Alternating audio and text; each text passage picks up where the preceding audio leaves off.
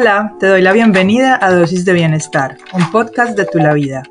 Yo soy Lina, educadora y nutricionista holística, y estoy en una misión por encontrar y compartir herramientas que nos ayuden a crear y mantener el equilibrio. En este espacio hablaremos de temas inspiradores para nutrir cuerpo, mente y alma. Gracias por estar aquí.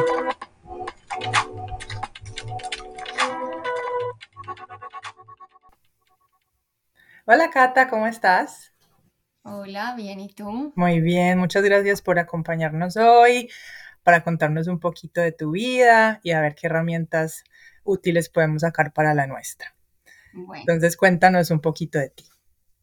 Bueno, yo me llamo Catalina Granada, em, soy de Medellín, em, yo estudié medicina, luego estudié ginecología y obstetricia en Houston Em, y bueno, me quedé viviendo por acá en Estados Unidos. En este momento vivo en Miami y practico acá ginecología y obstetricia.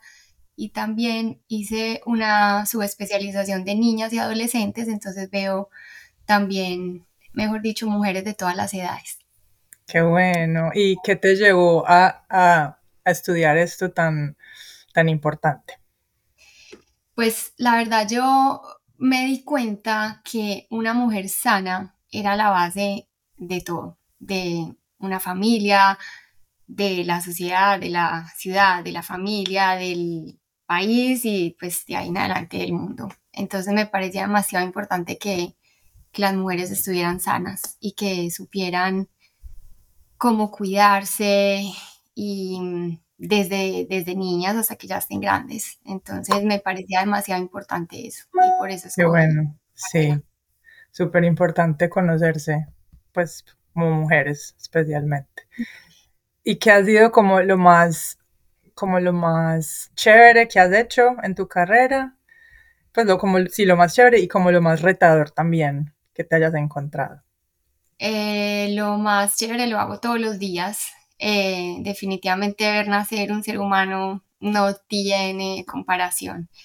Em, ese primer respiro para mí, pues en lo que he leído y como en, pues como en la profesión y tal vez no sé, me acuerdo de dónde leí esto, pero el momento en que el alma llega al cuerpo es en el nacimiento y yo estar ahí presente me parece una cosa del otro mundo y todavía me sigue pareciendo increíble. Así lo llevé así.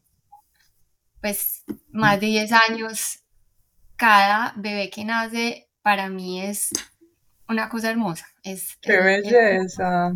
maravilloso, sí. Qué privilegio. Wow, me encanta eso. Sí. Y bueno, y al otro lado, que todo tiene bueno y malo, ¿cuál ha sido como lo más retador en tu profesión? Claro, entonces los retadores eh, también, o sea, como ese momento puede ser algo muy, muy hermoso, también hay momentos que no son tan fáciles y partos que no son tan fáciles y, y momentos un poco más asustadores donde sí, eh, la mamá puede tener algún problema, el bebé puede tener algún problema y de verdad que yo no descanso y no respiro tranquila hasta que la mamá y el bebé estén bien. Entonces, sigue siendo lo más retador también. Claro, qué responsabilidad más grande. Sí, es una responsabilidad grande, sí. Sí.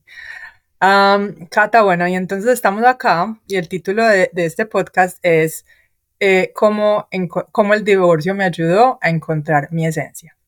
Entonces ya sabemos un poquito sobre ti, tu background un poquito, Em, ya entrémonos más en materia y cuéntanos entonces esto porque em, es un tema que me parece que se está empezando a hablar mucho últimamente, pero no deja de ser como, no tabú, pero, pero no muchas mujeres están dispuestas como a hablar de eso, del, del proceso que esto lleva y todo. Entonces, cuéntanos y y el título del podcast me parece genial porque tiene un final feliz, obviamente. Entonces cuéntanos como un poquito de todo este proceso y, al final cuéntanos ah, pues cuál es tu final feliz más o menos. Bueno, entonces em, yo estuve casada 13 años. Em, es la primera vez que hablo de esto en público. Entonces sí. Pero bueno, me eh, siento privilegiada que lo hagas acá. Gracias. Sí, sí y con mucho, no, antes yo, que vamos a hacer esto juntas, me parece increíble. Eh, estuve casada 13 años, em, jamás me imaginé que me iba a pasar esto, jamás me imaginé que me fuera a divorciar. En realidad yo creo que ninguna mujer se casa pensando que se va a divorciar. Exacto.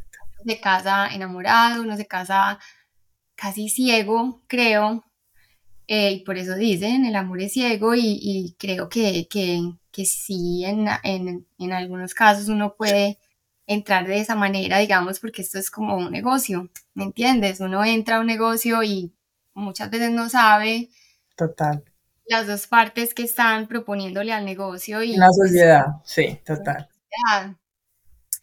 Em, y no fue nada fácil, no fue nada fácil, es un proceso que ya les voy a contar pues como todo, cómo me pasó a mí, la información que yo les voy a dar es personal y también pues viene de la práctica también profesional, pero yo no soy ninguna terapeuta de familia, ni, ni, ni tengo pues como, como eh, digamos, información y experiencia en eso, o sea, yo lo que les voy a compartir es mi experiencia de vida y mi experiencia personal, porque pues lo veo en mi carrera, en mi día a día. A muchas mujeres les está pasando lo mismo que a mí. Entonces, eso también me sirvió muchísimo, que pues que no era la única que estaba pasando por eso. Claro. Y ahí es donde uno empieza a ver que pues que no es uno solo el que está viviendo esa situación. Me imagino que cuando eso le pasa a uno y en muchas circunstancias, no solo en el divorcio, uno se siente el único en el mundo pasando por un dolor tan grande y sí, ayuda mucho saber que uno no es el único y no es pues porque uno quiera que los otros también estén sufriendo, sino porque como que hay un apoyo, hay, hay alguien más que sabe por lo que uno está pasando. Exactamente eso. Porque cuando yo veía personas que estaban mucho más adelante en ese proceso que yo, yo decía, tengo luz, tengo esperanza y así voy a estar. Porque yo preguntaba, o sea, voy a estar bien. y todo. claro que sí, claro que sí, o sea, vamos a salir de esto. Y ahora la sigo viendo y nos encontramos y, wow, la diferencia de mujeres que las veo cuando las conocí. Todas estamos diferentes, todas estamos completamente transformadas. Em, entonces, bueno, entonces listo, digamos en mi caso, no me lo esperaba, eh, yo no quería eso para mi vida, mi plan de vida pues era tener una familia, yo tengo un hijo de siete años. Em, ¿Cómo hice, por ejemplo, con eso? Muy difícil, o bueno, no fue fácil, para que cambiemos la narrativa, porque es que no somos ninguna víctimas, eh, a, a, uno no le hacen nada, a uno no lo dejan, a uno no lo cambian por nadie. O sea, quiero que si alguien está oyendo esto, y está pasando por una situación así, que piense en vez de todo lo que les acabo de decir, o sea, no, no hay que pensar que te dejaron, ni que te cambiaron, nada de eso. Es la mejor oportunidad de volver a empezar de cero y crear la vida que quieres. O sea, eso fue lo que a mí me pasó. Wow. Pero ¿cuándo te diste cuenta de esto? Porque me imagino que esa lucecita uno no la ve me costó, me costó bastante. O sea, te digo que mi, mi, yo de hace dos años está viendo esto y dice, está loca, o sea, ¿de qué está hablando? Yo me estoy muriendo. Yo llegué a pesar 39 kilos. O sea, llegué a pesar 39 kilos. Entonces, cuando dicen que uno no se muere de amor, médicamente les digo que uno sí puede llegar a estar muy enfermo y no puede llegar a estar muy mal. Y, y sí, o sea, es posible estar muy enfermo de situación y estar muy mal, pero solamente uno sale de ahí. Así yo haya tenido el apoyo de tantas personas y acá les agradezco a todas porque sin mi mamá, sin mis hermanos, sin mis amigas, yo no hubiera podido salir de esto. Sin la respiración, sin el yoga, sin la meditación. Yo creo que cada cosa que me pasó en la vida me llegó a, ese momento. O sea, me estaban preparando para eso. Y eso es lo que creo ahora, que ese plan ya estaba diseñado para ese momento. Y no sé, Linis, yo no sé en qué punto específico de la vida yo dije, bueno, eh, voy a aceptar esto como es, porque es que uno no puede decir, es que yo no quiero que llueva, es que tiene que llover, o sea, es que tiene que pasar. la lluvia es necesaria para la tierra, así de que la lluvia es necesaria para la tierra, esa situación es necesaria para tu vida. Y, y yo sé que me demoré mucho en entenderlo, tal vez poco, puede que para alguien haya sido un proceso más largo, a mí me parece que no fue tan largo. Y, Porque tenías de pronto las herramientas un poquito, ahí como dijiste que venías preparándote toda tu vida para esto, pues que no es fácil, obvio, pero como que empezaron a llegar como las cosas que necesitabas un poquito para ir saliendo de ahí. Sí, de a poquitos, porque yo llegué a esta ciudad, yo llegué a Miami hace 10 años y eh, empecé a hacer yoga hace 10 años que yo tal vez en la universidad hice un poquito, pero nunca de la manera como me conecté en esta etapa de la vida y hasta ahora no lo he dejado y es lo que pues trato de hacer en los momentos que tengo libre y sí, en, esas, en esos momentos de soledad lo que hacía era sentarme sola a, a meditar y a ver la mente cómo trataba de calmarse porque los pensamientos no paran. Claro. Y los por qué, y, y los hubiera, me imagino. Claro, hay mucha culpa, hay demasiado dolor y es un dolor que yo lo, lo, lo describo en forma, digamos, médica como es una cirugía de corazón abierto sin anestesia. Ay, ay, ay.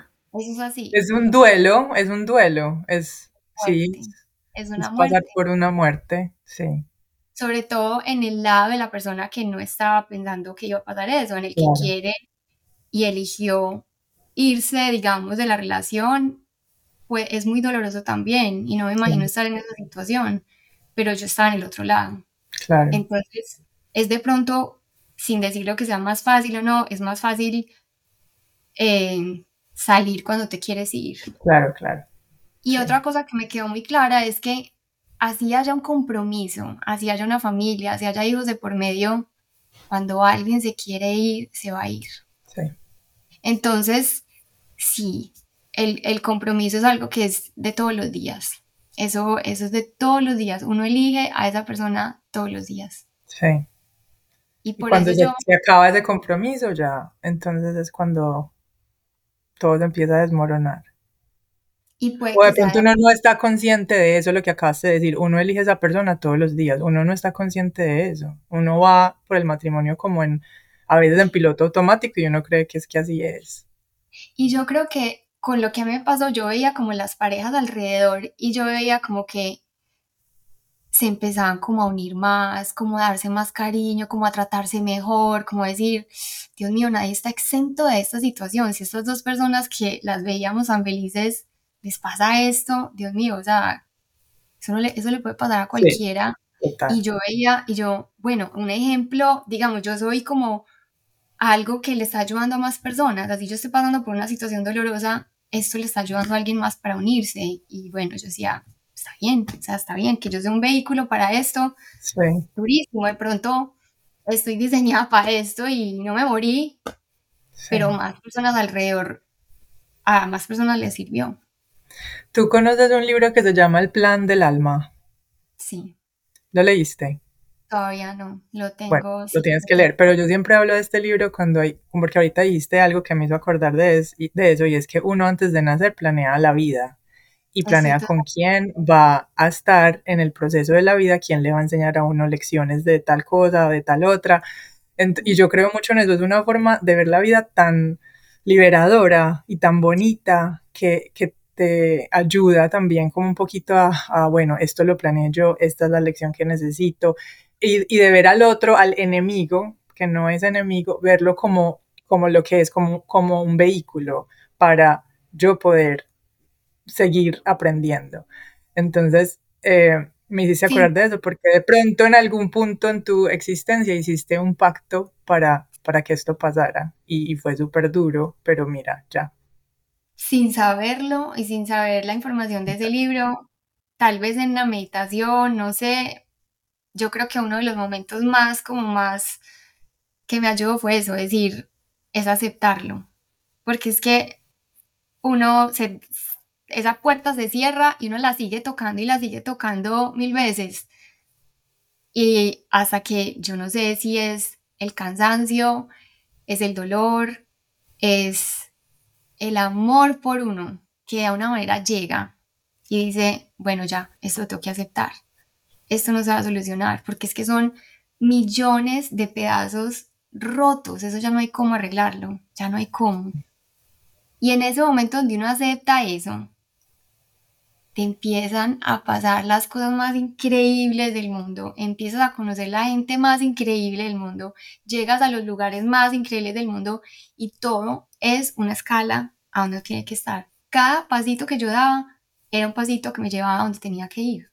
Como que iba saliendo de ese hueco en el que uno cae y que una vez aceptaste y como que te dejaste, como que te soltaste, empezaron como a moverse las cosas. Qué importante ese mensaje.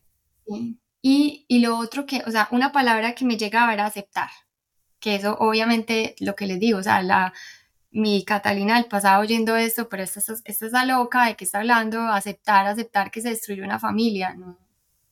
Esa es la narrativa de antes, aceptar, ya la, la familia es diferente. Claro.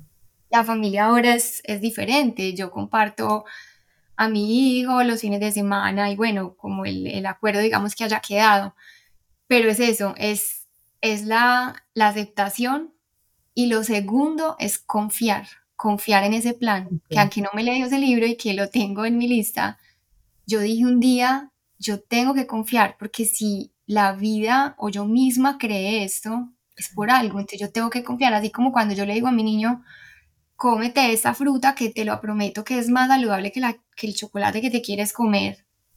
Confía en lo que te estoy diciendo. Así la vida me estaba diciendo, yo sé que te quieres ir por este lado, pero confía en mí, por favor, con los ojos cerrados, confía en mí. Y eso es lo que yo me decía, confía, confía, confía. Y yo me escribía en la mano, yo no tengo un solo tatuaje, pero yo en el trabajo, en los momentos más difíciles, me escribía, confía. Entonces cuando estaba me, miraba la mano y yo, confía, está bien, confía, confía, confía. Cata, pero uno cómo llega a ese punto de, sí, de aceptación, o sea, ¿cuál fue el momento? No sé si te acuerdas o si hubo algo que cuando dijiste, pues como que hubo ese, ese shift, como ese, como estar en ese hueco a decir, ya tengo que, ya, no puedo hacer nada más, o voy a confiar, o no sé. Pues cómo uno llega ahí. Yo hice, yo tengo varias cosas que hice, pues porque hice muchas cosas. eso es una receta, esto no es una receta con un solo ingrediente. En esta receta hay muchos ingredientes. Yo tengo libros que, que, son cositas de todos los días y mira, por ejemplo, este se llama Trust Life, es de Louise Hay. Estos dos libros me los regaló la misma amiga, o sea, para que sepan las personas que están a mi lado. Y todos los días uno lee una cosita todos los días hay una, una cosita chiquita, Dios mío, son poderosas, o sea, y yo, entonces era como que cada día... Dinos los nombres de los libros otra vez, por si no están viendo, para que... Se llama Trust Life y es de Louise Hay, esa señora es increíble. Hermosa, me encanta. Le cambió después de que ya tenía muchísimos años. Sí. Y impresionante. Y los mensajes de ella, hay libros para niños también, y todos los días yo me leo una cosita, porque es el abril 1, hay un mensaje. Día. Es el mensaje del día, es que así se vive. O sea, es un día a la vez. Uno no puede pensar como la cirugía de corazón abierto sin anestesia que te va a dejar de doler al otro día. Esto es un proceso que duele demasiado y que todos los días uno se va sanando de a, de a pasito. Eso no es en cinco minutos. Este es el otro que se llama Journey to the Heart que me ha parecido hermoso y también es un mensaje al día. Entonces yo a veces me leo un día, eh, yo los leo los dos, pero uno por la mañana y el otro por la noche, algo así. Me encanta porque es un, algo cortico y como poderoso para el día, súper. Más, es, un mensajito.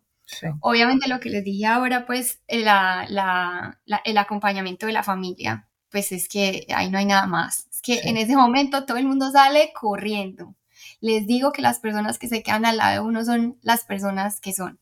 Ahí, y llegan unas personas nuevas también, que increíblemente empieza uno de la, porque yo sí creo en todo eso, de la vibración y de la frecuencia, y, y eso empieza a llegar una gente impresionante a tu vida y se van los que se tienen que ir.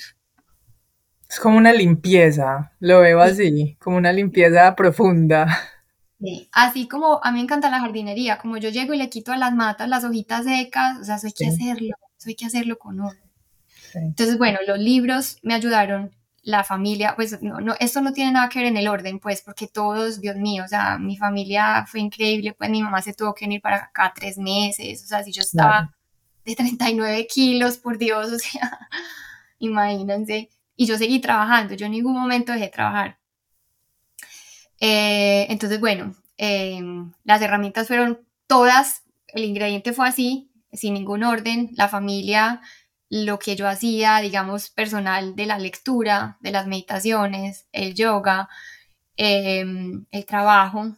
eso era impresionante porque yo no sé yo cómo hice y ahora al inicio me pongo a pensar, yo cómo hacía para darle consejo a alguien si yo me estaba muriendo. Yo no sé cómo hice, yo no sé cómo hice. Pero en parte seguiste trabajando porque eso te, te, te ocupaba o... Sí y no, porque es que en mi trabajo yo veía personas en la misma situación que yo. Entonces me recordaban eso y era como otra vez la espada en la herida abierta. Ay, yo todavía estaba sangrando y otra vez me la estaban enterrando. Y recordarlo siempre va a ser doloroso, pues, o bueno, ya, ya, no tanto, digamos. Pero, pero no fue para nada fácil ir a trabajar. Eh, y no me da pena decirlo, yo lloraba en el carro cuando llegaba en el baño entre paciente y paciente y yo veo 40 pacientes en un día, yo puedo atender 4 o 5 veces en un día y, y yo estaba en ese momento tener que estar pensando en ese bebé, Concentrada. en esa pero en mi mente yo me estaba muriendo. Entonces sí, no, para nada fácil, para nada fácil. Pero entonces fue paso a paso, uno está bien 1% cada día. Y puede que hay días que ese porcentaje no suba, esa pila no suba. Puede que no suba, pero, pero si llega un día donde uno se mira al espejo y uno dice, ya, yo no quiero más de esto en mi vida, esto es lo que yo quiero para el resto de mi vida. De verdad, si yo misma escribí este plan y yo sé que en que, que esto es lo que yo tengo que aprender, porque es que uno no, yo no lo veía como, o tal vez ya no, al principio es, es que esto es una prueba, eh, y yo lo decía así, eso es una prueba, y yo soy una nerda toda mi vida. Entonces yo dije, yo este examen, no lo, este examen yo no lo pierdo, no lo pierdo. Así me toca estudiar, porque es que uno no sabe nada, uno no sabe nada de este examen, no estudio nada y nadie te preparó para eso. Y lo tienes que pasar. Pero lo pasaste y lo pasé. Con honores lo pasé. Con honores, súper bien. Cata, em, ¿cómo hiciste para, para explicarle todo esto a tu hijo? Pues, ¿qué hace una mamá en tu situación pasando por todo este dolor y teniendo que ser igual mamá 24/7? ¿Cómo lo tomó, cómo lo tomaste? Pues, ¿cómo lo tomó tu hijo? ¿Cómo le explicaste el proceso? Pues, ¿cómo fue eso? Eh, sí, esa parte sigue siendo, sigue, no sigue siendo fácil porque pues él ya está entendiendo un poquito más todo y, y la crianza compartida no ha sido fácil y eso es otro podcast que después podemos hacer con, con un profesional. Pero, em, cuando, por ejemplo, ya el papá de él no quería, digamos, estar en la casa, em, pues al principio le dijimos que él, él, iba a trabajar de noche y que tenía que estar en otra parte, y porque en ese momento tenía cinco años nada más. Sí, entonces yo me acuerdo de esa despedida de ellos dos y, me, da mucho pesar. Y ya, fue el día que se fue. Sí. Él preguntó algo, te preguntaba de pronto si te veía mal o triste, o sea, lo, lo, ¿cómo veía él como la situación? ¿O lo trataste mejor como de proteger y, de, y que no te viera mm. mucho así? ¿O cómo hiciste? Em, no, yo sí, yo sí fue como muy espontánea y si se me salían las lágrimas, pues tenía que llorar. Yo no, yo, yo no quiero pues como, y esto lo dejo muy claro, yo a él nunca le dije pues como, ni le digo nada, pues que, que hablarle mal del papá, no, ni nada de eso. No, no, esas cosas no. Em, todo como una información súper amorosa y muy, y muy, real. Yo no le digo mentiras a él. No le digo mentiras a nadie. A mí, a mí la verdad, si se me olvidan las cosas y lo que sea, pues perdón, pero yo no, a mí no me gusta, digamos, como que él piense que yo, o sea, yo no soy falsa. Entonces, si él me veía llorando, mami, ¿qué te pasa? Mamá está triste, la mamá tiene un día que no, pues hoy no tuvo un día bien, bueno, y pues estoy triste, mamá, eso está bien. Si uno quiere llorar, uno llora. Eh, pero si era tanto, porque yo sí les digo otra vez que sí, yo me, en el baño, o sea, cuando me estaba bañando, aprovechaba. O después de dejarlo en el colegio, lo que sea. Pero si a veces se me salía, pues se me salía adelante y ya. Y si él me preguntaba, si mi amor, estoy triste porque pues tú sabes eh, que pues que ya las cosas son un poquito diferentes, en la casa estamos tú y yo y pues tú tienes que, digamos, irte el fin de semana con tu papá y eso no deja de ser triste. O sea, a mí todavía me da mucho pesar el fin de semana cuando él se va. Porque es que es el niño de uno y así tenga 40, él va a ser mi niño. Y, y, esa parte después empezó obviamente a ser mucho dolor, a ser muy doloroso porque yo no tengo tiempo libre y ahora empecé a tener tiempo libre. O sea, yo era mamá y doctora. ¿Cuál tiempo libre? Yo no tenía tiempo libre. Entonces, que te toque ese momento de estar completamente sola un fin de semana, cuando en la vida una mamá tiene eso, pues a no ser que le diga al esposo, tú te quedas con los hijos y yo me voy para un hotel el fin de semana a descansar, o sea, eso me empezó a tocar a mí cada fin de semana. y no solo eso, sino durante el proceso en el que estabas viviendo, que, que estabas, pues yo creo que lo último que querías de pronto a veces era estar, sentirte sola. Claro, claro.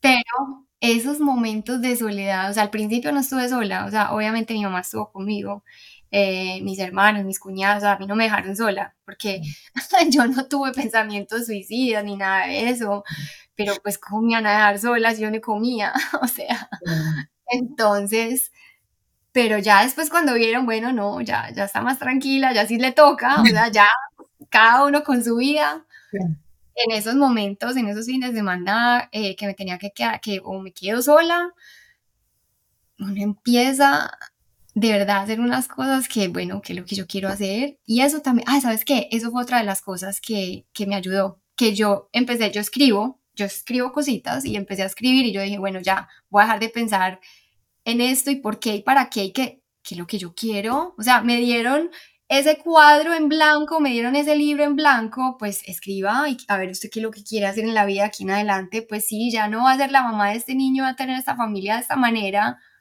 Entonces piense qué es lo que quiere hacer y cómo lo va a hacer. eso es un regalo, pues uno no lo ve así obviamente, pero qué, qué bonito recibir también, la oportunidad. Y hacer todas esas cosas que dejaste de hacer por ser mamá, por ser doctora, por ser esposa. Sí. A uno se le olvida a uno, a uno se le olvida a uno. Yo dejé de cantar, yo dejé de bailar, yo dejé de disfrutar y hacer, o sea, a mí me encanta y la gente que me conoce sabe que yo soy súper espontánea y yo me paro a bailar y a mí no me da pena nada. Y, y yo dejé de hacer muchas de esas cosas, no porque en la relación en que estaba no se podía, no, no, sino porque, no sé, la vida pasando y no va cambiando. Por eso volví a eso, porque esa soy yo, así soy yo. Esa es tu esencia. Así soy. Y tengo la niña interior súper, puede que esté herida, yo no sé, pero la tengo todavía. O sea, yo me encuentro con ustedes, las amigas del colegio, y es igual, o sea, es lo que yo era, mi niña del colegio, así soy. Sí. Qué bonito que eso te ayudó a regresar a eso, porque yo siento que eso es algo que todos debemos hacer, pues regresar como a esa esencia que se nos olvida por muchas cosas de la vida, pues. Pero mm, sí, me parece muy bonita tu historia, me parece muy bonito el camino y lo mejor es que tiene el final feliz, que es reconocerte y volver a ti. Me parece hermoso. Y otra cosa, em, también era uno de los miedos, es como cuando uno está jugando el, el jueguito de las sillas, que te quedas sin la silla. Las sillas bailables, sí. Las sillas bailables, que te quedas sin la silla y uno se queda como, Dios mío, ¿y ahora yo qué hago? Yo me quedé sin la silla, yo me quedé sin la silla y me quedé sin jugar. Y uno se queda como aturdido y, y el obvio, la sensación de estar solo es es, miedosa. Claro. Y me acuerdo en una conversación con mi mamá que yo le dije, mami, ¿qué tal si me quedo sola? Y ella me dijo, ¿y qué tal? ¿Y qué? ¿Y qué tiene? Y yo, wow, es verdad. ¿Y qué pasa? ¿Y qué tiene? ¿Y qué sentías? ¿Qué sentías cuando pensabas eso? Eh, no, pues terror, terror decir que cómo así que me voy a quedar sola y ya, o sea, es, es que si no me gusta estar conmigo, con la persona que va a pasar por el resto de mi vida, o sea, estoy muy mal, entonces estoy mal como persona porque yo quiero ser una persona bacana para estar conmigo, ¿me entiendes? O sea, tengo que encargarme de ser una persona que yo misma quiera estar conmigo, o sea, que yo pase bueno. Y, por ahí se empieza, siempre empezamos al revés, siempre empezamos tratando de que, de que el otro pase bueno con nosotros, pero nosotros cuando estamos solos, no, no pasamos buenos con, bueno con nosotros mismos.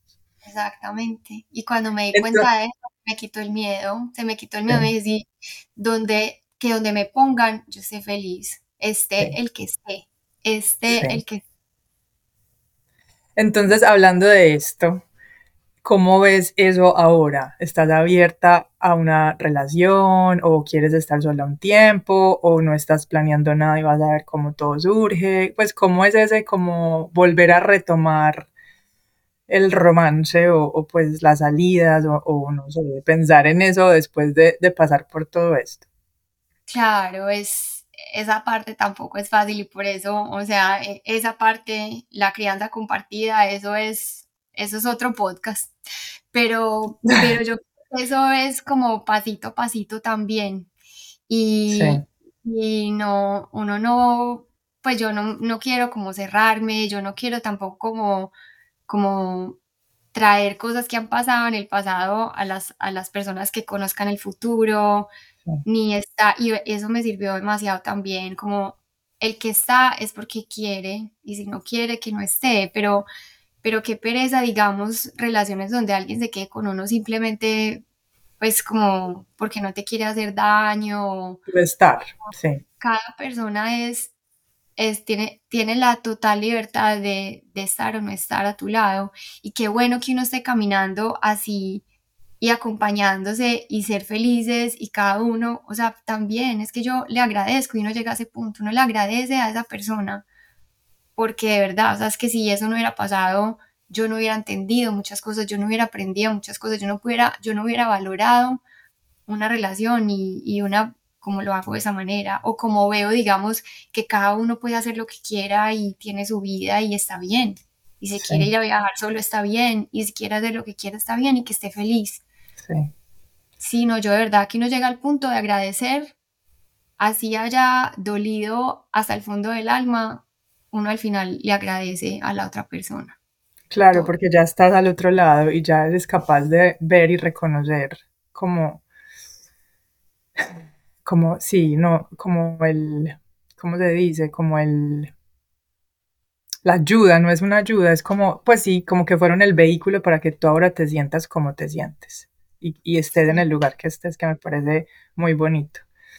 Entonces, para cerrar, dinos, así yo lo hayas repetido, pero como para, para cerrar así como concreto, alguien que esté apenas empezando este proceso o esté todavía, pues que ya lo haya empezado y todavía no es capaz de salir, dinos cositas concretas que te ayudaron a ti para que ellas o ellos puedan eh, salir así triunfadoras como tú triunfantes eh, como tú? bueno, lo el primer consejo que les doy es que no, que no tomen decisiones apresuradas, simplemente por, por la rabia, por el dolor. Em, o sea, no tomar decisiones. Es, es, importante como tener la cabeza fría antes de tomar una decisión que puede ser para toda la vida. Eh, segundo, hay que asesorarse muy bien. Em, no solo la parte pues como legal, la parte judicial, sino también asesorarse, em, digamos, si necesitan hablar con alguien. O sea, que la terapia, digamos, no sea como algo como eh, eh, raro en la vida de alguien. O sea, uno enloquece la familia, enloquece los amigos de hablar y, o sea, uno necesita ayuda profesional y eso, pues como que no sea, como que no sea algo raro. Hay que hablarlo, hay que hablarlo. Permítanse llorar las veces que sean necesarias, porque todas las sentir, sentir. Hay que sentirlas, uno tiene que sentir todo eso. Así como les expliqué, o sea, esa, esa cirugía no se va a sanar de un día para otro. Hay que sentirlo, hay que escribir, hay que escribir, porque es que uno no siempre le puede decir a las personas a las que les quiere decir algo, uno no siempre puede decirlo y puede ser que ese momento tengas mucho dolor y mucha rabia, escríbelo, escríbelo todo.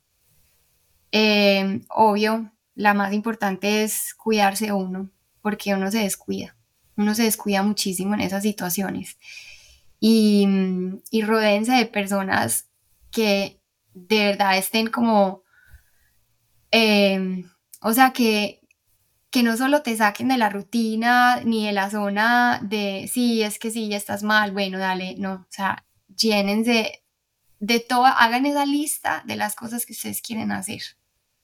Bueno, ¿qué quería Catalina cuando tenía 20 años? Puede que ya no sea lo que quiera a los 30, a los 40, a los 50, pero ¿qué quiero hoy? ¿Y qué quiero para mi vida? Y que lo tomen es como una oportunidad. No es como, em, eso es lo peor que me ha pasado en mi vida. No, hay que cambiar esas palabras. Esto no es lo peor. Y si es lo peor que nos va a pasar, sintámonos bendecidos porque es que es una oportunidad de volver a renacer y a escoger qué es lo que uno quiere para uno y qué persona quieres escoger para caminar el resto de la vida que te falta. Entonces, no se queden solos, escriban, mediten. A mí eso me sirvió demasiado. O sea, en esas meditaciones, y si no saben cómo, simplemente es quedarse en silencio. En el silencio llegan todas las respuestas.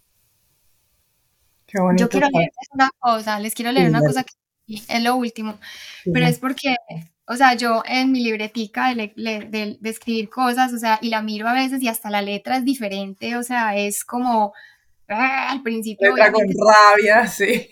Pero, pero uno lo quiere destruir y ya la letra es totalmente diferente, ya lo que escribo, ¿me entiendes? O sea, entonces miren, les voy a leer. Em, finalmente entendí la razón del desvío un desvío brusco y sin aviso, que me dejó aturdida y casi sin vida. Traté incansablemente de volver a ese remolino de dolor y finalmente elegí no volver a entrar allí. Una decisión dolorosa, pero definitivamente la mejor. La vida, Dios, el universo, el plan de mi alma, la fuerza creadora, todos, me están dando una nueva oportunidad. Y qué bien se siente entender esto, qué bien se siente este nuevo aire, lo que me quede de vida será hermoso, amoroso. Lo siento, muy adentro. Algo en mí no es igual. Bienvenida, te amo. Eso fue que lo último que Belleza. Qué forma de, cerrar esto. Me encanta. me encanta. Muy linda. Me alegra mucho, Cata, que hayas salido de este proceso tan duro y que tengas como el coraje también de hablarlo porque no es fácil y mucha gente puede que haya salido bien pero no, no tiene las ganas o el coraje de hablarlo, de compartirlo. Entonces muchas, muchas, muchas gracias por compartirlo aquí y no sé si tengas algo más para decir. No, tengo, tengo solamente agradecimientos porque sí, no pensé y alguna vez dije, yo creo que lo voy a compartir, pero no pensé que fuera a ser tan rápido, o sea, que gracias. Esto salió así, tin, tin, tin. bueno, pero igual no va a ser el último, porque tenemos mucha, mucha tela para cortar. Tenemos muchas ideas para sí. ver, sí. Bueno. Listo, Cata, muchas gracias. No, a ti, Lini, muchísimas gracias. Listo. Chao. Chao. Chao, bye.